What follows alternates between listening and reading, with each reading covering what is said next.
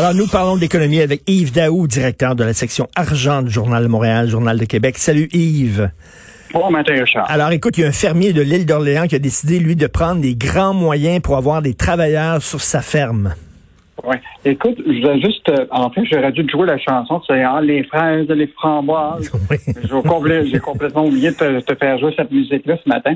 Mais euh, juste te rappeler qu'au Canada, là, c'est pas nouveau, là, chaque année, là, on fait venir à peu près 60 000 travailleurs étrangers temporaires qui viennent travailler dans nos champs puis dans nos, euh, nos terres.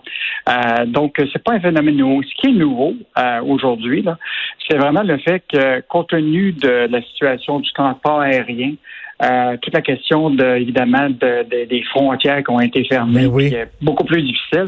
Ben, beaucoup de producteurs, d'agriculteurs se sont trouvés dans une situation difficile où ils ne pouvaient plus avoir le nombre de travailleurs étrangers. Et là, ce producteur-là de, de l'île d'Orléans, ben, lui, s'il a pris les grands moyens, puis euh, il a fait faire affaire avec une compagnie euh, qui est spécialisée là-dedans. On a découvert ça euh, en, en, écrivant là-dessus, euh, qui lui analyse des appareils.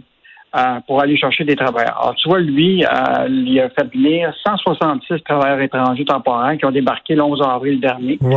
à, l'aéroport de Montréal-Trudeau. Il a été cherché en, en autobus. Ça a coûté... Euh, évidemment, une belle petite facture là, de 140 000 hein. Aïe, même à 140 000 c'est rentable pour lui?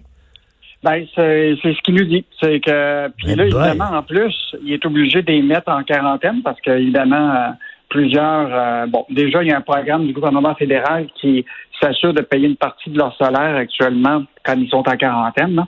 Euh, donc, c'est, écoute, c'est un phénomène vraiment intéressant. Puis, écoute, euh, dans justement euh, cette, euh, cet article-là, au moment où ce qu'on écrivait, on a découvert justement euh, cette compagnie-là, qui est une agence qui fait du vol justement à travers le monde. Écoute, ah, autant oui. pour autant pour euh, la, la Grande-Bretagne, euh, les États-Unis, Canada, qui spécialisent là-dedans, euh, avec des vols, des Boeing, des 737. Mais est-ce que, excuse-moi, mais, mais Yves, c'est, est-ce que ces gens-là ont été, je sais pas, testés avant de monter sur, dans l'avion puis d'arriver ici? Est-ce que on a pris leur température? Parce Ben, que on ben- est dans, on est dans, dans, dans une pandémie, là. Faut, faut pas l'oublier. c'est, c'est des questions qu'on a posées pour lesquelles on n'a pas eu de réponse, mais ce qui est clair, c'est que quand ils viennent ici, ils sont déjà pris, mis en quarantaine pour au moins 14 jours. Donc, ils ne se retrouvent Ah, pas dans les champs euh, immédiatement. là. Euh, donc, euh, Mais- quand même un phénomène intéressant. Puis ça, c'est d'autant plus intéressant.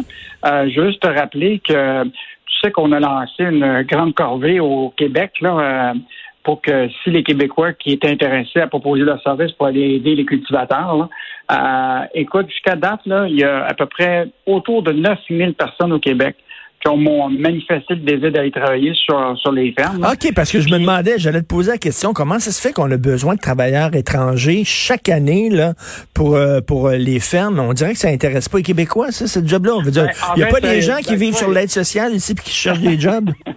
Ben, écoute, il y en a au moins 9000 qui ont montré de l'intérêt, Ouais, sauf qu'il y a à peine un 3% qui a été appelé euh, jusqu'à date. Puis on a posé la question euh, justement à, à M. Pouliot, là, qui, qui, qui s'occupe justement de... Puis lui, ce qu'il avait l'air à dire, c'est qu'il y a beaucoup de fermiers québécois qui euh, trouvaient ça difficile parce qu'il y a beaucoup de, de papasserie. Non, tout c'est ça. Puis, euh, puis il dit... Puis il dit, il faut quand même pas oublier là, que ces travailleurs-là là, sont prêts à travailler plusieurs heures à genoux, tu comprends-tu? Puis, euh, puis ils sont plus rapides. Là. Donc, euh, qui avait l'air à dire qu'ils ils ont l'air d'être plus productifs euh, que peut-être des Québécois qui, en, qui engageaient. là. Hmm. Donc, euh, mais euh, tu sais, c'est un, un dur métier. Ils travaillent euh, plusieurs heures là, toute la journée. Là, tu sais, euh, mais, euh, mais quand tu as déjà la PCU, là, pas sûr que t'es de la prestation, t'es peut-être pas intéressé à aller dans les champs. là. Ben c'est ça, les gens disent moi j'aime mieux rester chez nous puis euh, prendre euh, prendre l'argent du gouvernement. Écoute, tu veux nous parler de Reitmans? Euh, hey, Reitmans là, euh, moi c'est c'est ma grand-mère quasiment qui allait magasiner là là. Ouais. Ils sont ils sont c'est sur le de la faillite là. Ah oui, exactement. Ben, un peu comme Aldo, là, tu sais, ils sont Ouais. tous en train de lancer un petit peu la serviette pour se protéger de leurs créanciers parce que là, ils ont des dettes de, de 100 quelques millions de dollars qu'ils doivent à des créanciers. Donc, euh, mais tu sais, des fois, euh, quand tu penses à ça, là, tu sais, Redmond, là, c'est 6800 employés au Canada. Il y en a 950 au siège social ici à Montréal. Euh, tu as à peu près autour de 600 magasins là, au, Cana- au Canada, puis tu en as à peu près 150 au Québec.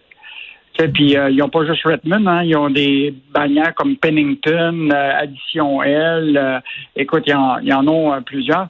Mais c'est sûr que ces gens-là, là, ils n'ont pas vraiment le choix pour éviter de, de, de se retrouver vraiment en faillite. Fait qu'ils vont devoir se restructurer.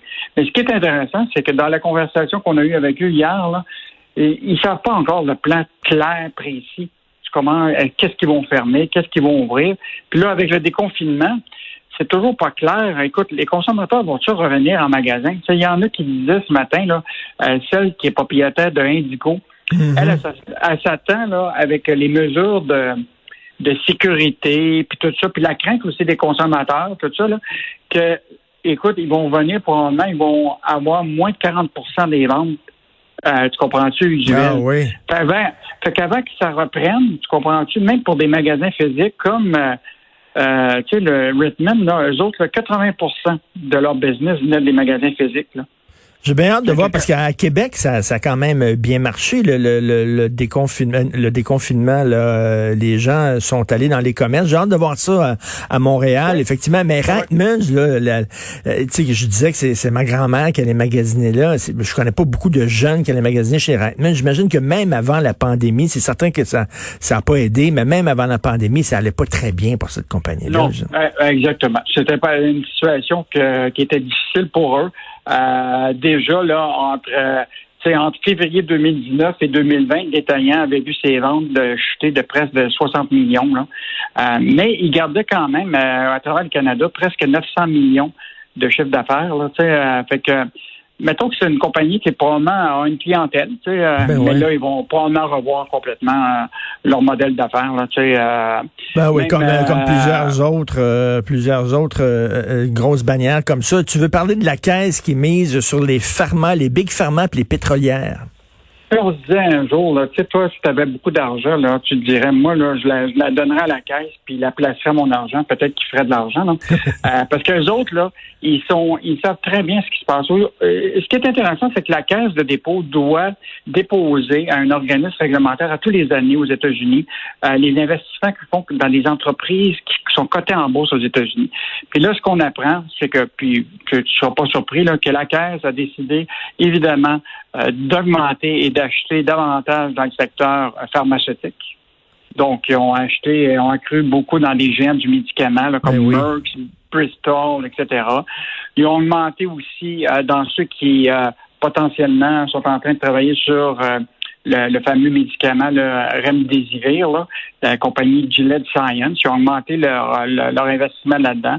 Dans les compagnies euh, de distribution euh, aux États-Unis de type Jean Coutu, là, euh, c'est Walgreens, etc. Mhm. Donc, ils, ont, ils ont décidé que c'est quand tu regardes ça, tu te dis, ben peut-être mon portefeuille à moi, peut-être que je pourrais peut-être regarder comment moi j'investirais à la lumière de ce que la caisse a fait. Ben, c'est certain, c'est certain que les, les, les big pharma, c'est ça, c'est certain que ça va bien aller pour eux autres, là, surtout si euh, s'ils trouvent un, vaccin, euh, des médicaments contre la pandémie, c'est certain que les, la valeur de ces actions-là vont exploser. Et tu veux nous parler encore du Cirque du Soleil? Le gouvernement du Québec serait intéressé à quoi? Investir 270 19 millions dans le cirque? Ah, ce matin, euh, TVA Nouvelle avec euh, Pierre-Olivier Zappa qui euh, a eu des informations où Québec pourrait prêter, prêter 279 millions au cirque. ça devrait être entériné par le Conseil des ministres dans les prochains jours. mais tu sais que tout ça circule depuis un bout de temps. J'ai l'impression que peut-être le Conseil des ministres il va avoir beaucoup de débats autour de ça parce qu'au moment où tu sais très bien ce qui se passe avec le sol du ben soleil, où on a vu des grands euh, propriétaires de ces deux, euh, les deux actionnaires, le TPG et Fosun, qui sont installés dans des paradis fiscaux. Euh, il y a toujours encore des doutes sur pourquoi on passerait de l'argent à ces gens-là qui euh, ont comme euh, presque eux autres qui ont endetté le site euh, presque d'un milliard, puis qu'aujourd'hui, euh, ils commandent auprès de, du gouvernement. Donc, ça va être à surveiller aujourd'hui, ce prêt de 200 millions-là. Et Michel, Michel Gérard va être furieux là, parce qu'il va dire, voyons donc, là, on, va, on va prêter de l'argent à une entreprise qui est basée aux îles Caïmans. Il faut rappeler ça. là. Hein? C'est les îles Caïmans, des paradis fiscaux. Là. Inquiète-toi pas, Michel euh, va, se, va se donner le temps d'analyser ça aujourd'hui, puis euh, il va certainement revenir sur ça. OK, merci beaucoup. Merci Yves. Yves Garou, directeur des pages argent euh, du Journal de Montréal, Journal de Québec. Je reviens là-dessus, le fermier de l'île d'Orléans qui a pris un avion et un vol nolisé. 140 000 dollars que ça lui a coûté. S'il fait ça, s'il est prêt à dépenser 140 000 dollars, c'est qu'il se dit qu'il va faire quand même de l'argent, même si ça coûte cher, de faire venir des travailleurs étrangers. Et chaque fois, chaque fois que je vois ça, moi, je me dis comment ça se fait? Puis j'ai rien contre. Là, je, suis pas quelqu'un qui aime pas les immigrants puis qui veut fermer les frontières. C'est pas ça. Mais il y a des gens ici, pour oublier qu'on est en pandémie, là, parce que ce genre d'affaires-là, de faire venir des travailleurs étrangers euh, pour les fermes, ça fait des années que ça existe. Comment se fait que les Québécois font pas ça? Et comment se fait que les fermiers disent, ben, ils le font, mais ils le font mal? Ils sont lâches, ils travaillent pas aussi fort. Tandis que lorsqu'on fait venir des gens euh, euh, du Honduras, euh, de l'Équateur, du Mexique, etc., ils travaillent fort. Ils travaillent très fort. Et c'est drôle, j'avais croisé à un moment donné un bonhomme, lui, qui s'occupait, et il met du goudron sur les toits. C'est une job extrêmement difficile parce que tu fais ça l'été et c'est très, très, très dur. Et lui disait, tous les Québécois que j'embauche, ils quittent après deux, trois jours. Ils sont pas capables, trouvent ça trop tough, d'y mettre du goudron en pleine chaleur, c'est épouvantable. Alors lui, ce qu'il allait faire, il se faisait venir des, des travailleurs du Mexique. Il dit, ils sont faits forts. Qu'est-ce que ça dit, ça, sur nos travailleurs, nous autres? Qu'est-ce que ça dit sur le Québec? on est chachotte? On veut des petites jobs chachottes, pas des jobs trop fortes. Euh, je trouve ça particulier. Il y en a des gens sur l'aide sociale qui cherchent de la job. Comment ça fait? Qu'ils sont pas intéressés par ce genre de job-là et qu'on est obligé euh, de faire affaire avec des travailleurs étrangers? En tout cas, bravo pour ces travailleurs étrangers-là. On leur lève leur chapeau, sont courageux et ont du cœur à l'ouvrage.